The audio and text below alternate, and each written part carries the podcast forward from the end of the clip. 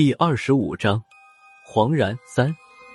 高局长环视了一圈会议室内的众人，说道：“一是郝文明主任，连同一市所有调查员，以及六市调查员杨军，由当地驻军配合，负责消灭狼群。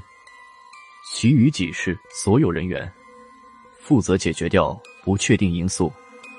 具体事务等到了现场，再根据情况。”具体分派。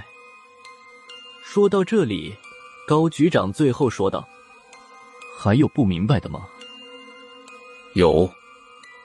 高亮的话音刚落地，孙胖子就举手站了起来，说道：“高局，您的意思是消灭上百头狼，就由我们五个人加上当地驻军去干，而你们上百号人就去对付三个大活人？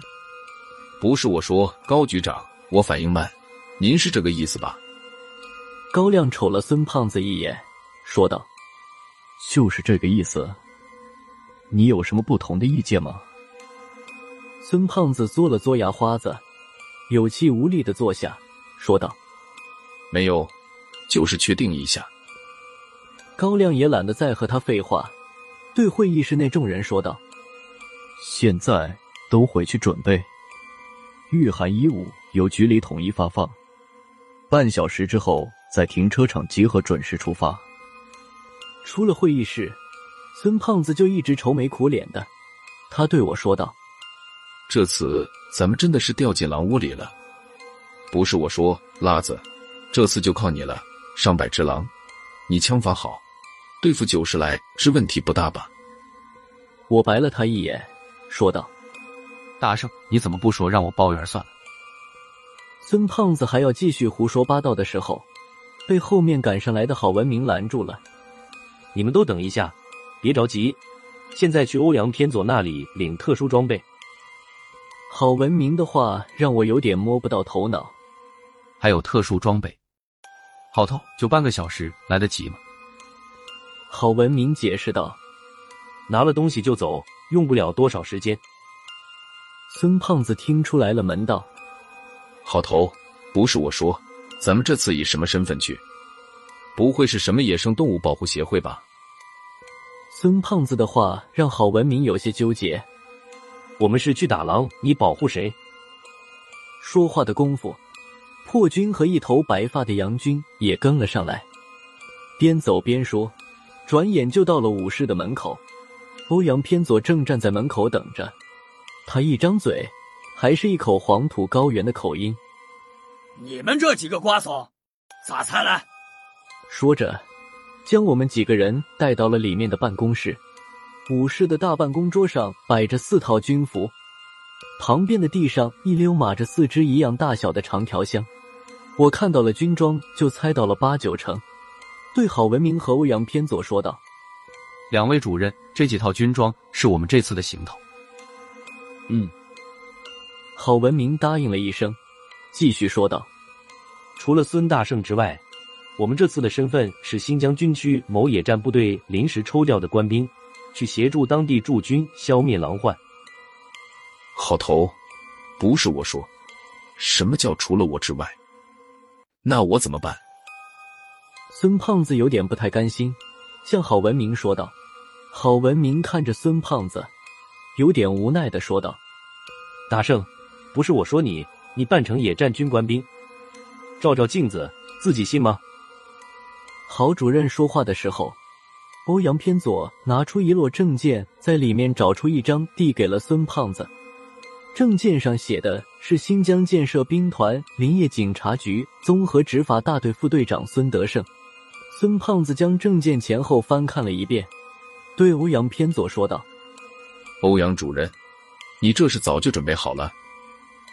欧阳偏左瞪了他一眼：“别废话，检查装备，没有问题就快点走。高胖子在下面等着你。”除了孙胖子之外，我们一人一只箱子。打开之后，里面是一把九五式突击步枪和四个已经压好了子弹的弹匣，其中两个弹匣上面画了一道红线作为标记，里面好像有什么名堂。突然看到了这件久违的武器。我心里一阵感慨，郝文明和破军都还好说，只有杨军看到箱子里的突击步枪，就是一皱眉，火器，我用不上这个。说完，想将箱子退还给欧阳偏左，却被孙胖子拦住了。用不用都先背着，有备无患。还能放两枪，就当去打猎了。杨军看了孙胖子一眼，还是将长条箱背在身后。能看得出，杨军对热武器有些不以为然。我粗略的检查了一遍突击步枪，枪身完全看不到有什么符文，完全就是标准的配置。这也不像是民调局的产品。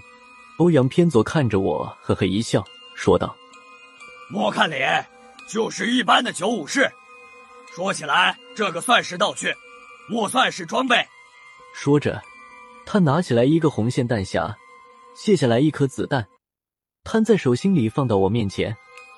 这颗步枪子弹上面刻满了符文，和手枪子弹有所区别的是弹头部分，步枪弹头的金属不是手枪的银弹头，弹头上面就像刷了一层红油漆一样的颜料。看不到里面的金属质地，而在红油漆的表面雕刻着鬼画符一样的皱纹。再看那两只普通的弹匣，里面的子弹就是普通的铜制弹头，上面连个符文都没有。正当我疑惑的时候，欧阳偏左说道：“这个样子的子弹是以前造的，没多少存货，省着点用。”我在箱子里没有发现别的物品，抬头对欧阳偏左说道。欧阳主任，步枪是道具，那么这几颗子弹就算是特殊装备了，少了点吧？欧阳偏左白了我一眼，说道：“你还想要甚？飞机大炮你要不？记着脸，子弹要是剩哈，就给我送回来。”我还想再仔细检查一遍枪械时，欧阳偏左已经在赶人了。看两眼得脸，从我这里出去的就没有孬东西。